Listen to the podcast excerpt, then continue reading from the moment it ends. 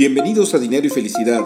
Tu servidor Alberto Tobar te invita a reflexionar sobre el coaching de vida y las finanzas personales, con el único fin de que te sea útil para alcanzar tus objetivos y sueños. Sígueme en tu plataforma favorita de podcast, mándame tus comentarios y dudas. Me puedes encontrar en redes sociales con mi nombre Alberto Tobar Castro. Comenzamos. Hola amigos, pues nuevamente con ustedes, gracias por escuchar este podcast de eh, finanzas personales y también de coaching de vida. Y en este capítulo, este episodio, pues quiero compartir una reflexión que creo que tiene que ver con, con ambas cosas, que es el tema del ahorro. Es algo que yo escucho muy frecuentemente, que la gente dice es que no puedo ahorrar, no, no, no, vamos, no tengo la costumbre de hacerlo y se me es muy difícil.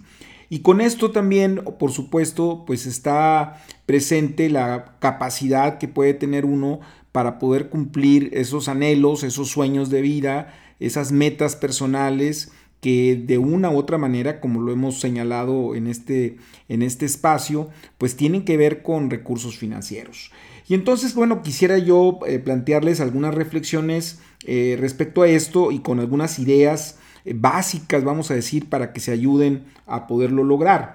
Yo creo que la principal, cuando menos a, mi juicio, se los pongo pues ahora sí que a su consideración, es darle un sentido al ahorro, porque finalmente es un tema como que se ha vinculado con sacrificio, es decir, eh, voy a ahorrar y voy a dejar de gastar ahora y eso me va a generar eh, eh, disconfort. Y, la idea no es esa, la idea es que tenga un sentido. Entonces, la primera pregunta que tenemos que responder es el para qué es eh, darle una, una vamos a decir, un, objetivo a lo que estamos ahorrando. A lo mejor estamos ahorrando para cosas de corto plazo, como podría ser salir de vacaciones, o estamos ahorrando para comprar un auto, o estamos ahorrando eh, para la universidad, o estamos para, ahorrando para la casa o para la vejez. Pero hay que darle un sentido al ahorro porque eso nos permite tener más fortaleza para poderlo lograr.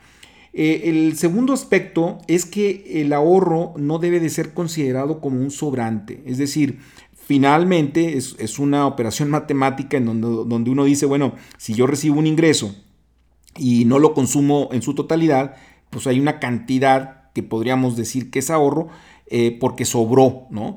Esto creo que también es un error, o sea, tenemos que pensar en el ahorro como un objetivo y entonces tiene que estar dentro, dentro, dentro de nuestro presupuesto, es decir, eh, fijar una meta, eh, hacer un análisis de cuánto ganamos, cuánto aproximadamente gastamos y decir, yo puedo eh, ahorrar tal cantidad de recursos. en, otros, en otro momento hablaremos de qué porcentaje podría ser bueno hablar, ¿no? Ya se los dejo ahí un poco pendiente para los próximos episodios. Pero yo creo que sí es importante que no sea un sobrante, sino que sea un objetivo, una meta. Ahora, eh, no tiene sentido estar ahorrando si estamos sobreendeudados, es decir, sobre todo si estamos sobreendeudados eh, con tarjetas de crédito, con, crédito al consumo.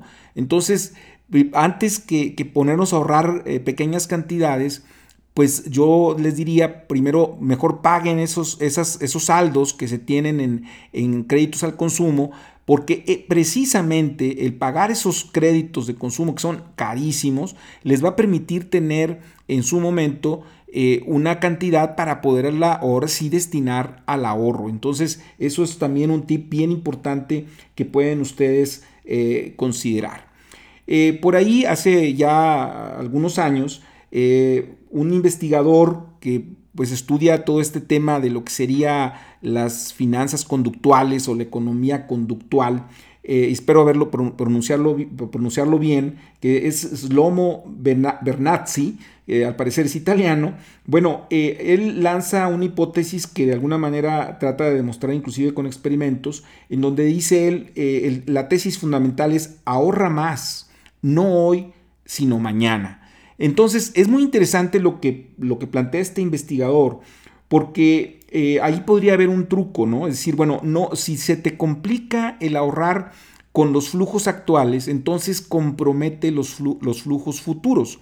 ¿Qué significa esto? Bueno, que si nosotros tenemos un esquema de ingreso en donde recibimos comisiones o recibimos bonos o inclusive el aguinaldo, bueno, comprometer esos, esos flujos futuros para, para el ahorro. O si estamos, por ejemplo, luchando por un aumento de sueldo, pues pensar que ese aumento de sueldo pues sea precisamente para el ahorro. Y entonces como que ya no sentimos que lo estamos sacando de nuestro flujo actual, sino que lo estamos sacando de lo que está por venir y podría, vamos a decir, facilitar un poco más la, decisión del ahorro, ¿no? Entonces, e, ese puede ser un truco, ¿no? el, comprometerte con flujos futuros. Otra idea importante es que eh, si de plano de plano no tenemos esa fortaleza para poder ahorrar, para poder decir, híjole, no voy a gastar y voy a ahorrar. Bueno, una posibilidad sería el forzarte, es decir, eh, el, tener ciertos montos de recursos que están ya forzosamente destinados para el ahorro. Por ejemplo, si tú decides hacerlo por medio de tu patrón y hacer aportaciones voluntarias a tu Afore, bueno, pues estás ahorrando para tu vejez porque es un, ahorro de largo plazo eh, y te estás forzando a que una parte de tu ingreso pues se vaya precisamente para, para, para el ahorro, ¿no? O por ejemplo hay fondos de inversión que están eh, ya armados y están eh, ya estructurados para que tú hagas aportaciones mensuales de, tu sueldo, inclusive son aportaciones que podrían ser eh, rebajados en forma automática o tomados en forma automática, de tal manera que también pues se están yendo a un fondo de inversión específico, ¿verdad? Esto pues tendrías que hacer esa investigación eh, en las casas de bolsa que están a, la mano para poder saber cuál de ellas te puede dar esa facilidad de, de estos fondos de inversión.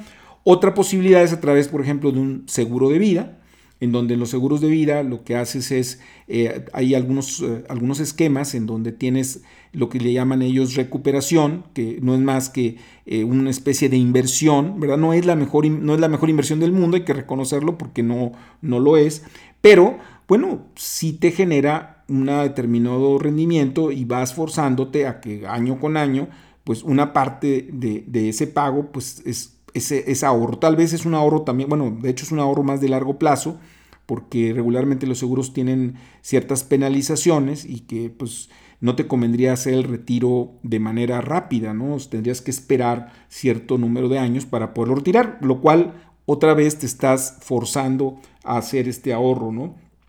Otra cosa también que puedes hacer es decir, es que, oye, no me alcanza eh, el ingreso y, por eso no ahorro. Bueno, a lo mejor haz un análisis de qué cosas puedes hacer tú mismo o qué cosas puedes prescindir eh, con algo de creatividad para poder sacarlo, eh, sacarlo del ahorro. Te voy a poner algunos ejemplos.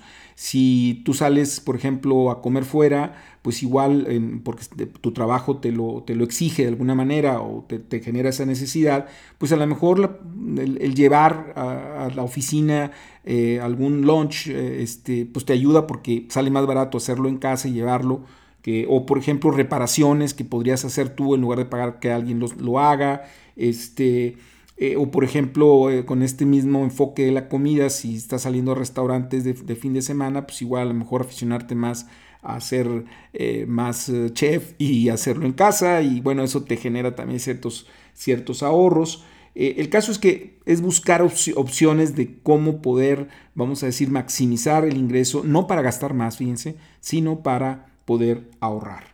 Y, algo importante que les quiero dejar también como reflexión es que eh, en principio cuando estamos ahorrando no nos preocupemos por las grandes cantidades, hagámoslo porque vamos generando un hábito y una costumbre de ahorro y simplemente el, estar eh, ahorrando pequeñas cantidades eh, nos ayuda mucho a ir formando pues esa costumbre de hacerlo, ¿no? Por ahí me decía alguien un tip de tema de ahorro que, que esta persona en particular seguía, que decía que todo el cambio que le daban pues llegaba y lo depositaba eh, eh, en una especie como de garrafón de vidrio, ¿no? Entonces todas esas, monedas al final de año, decía esta persona, dice, bueno, pues al final de año me sirven para comprar los regalos de Navidad, ¿no? Para mis hijos y... Entonces, bueno, es una manera de ahorrar indirecta porque estamos destinando ya, ya esto y el aguinaldo entonces podemos entonces ocuparlo precisamente para ahorrar porque ya pudimos hacerlo a lo largo del año. Bueno, son estas cosas, estas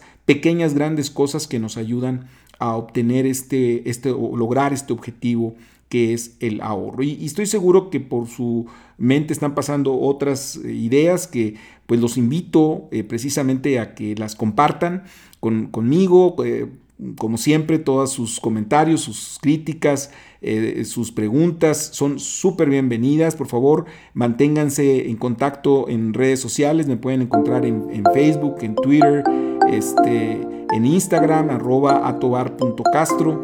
Este, y bueno, como siempre, quedo a sus órdenes. Hasta la próxima.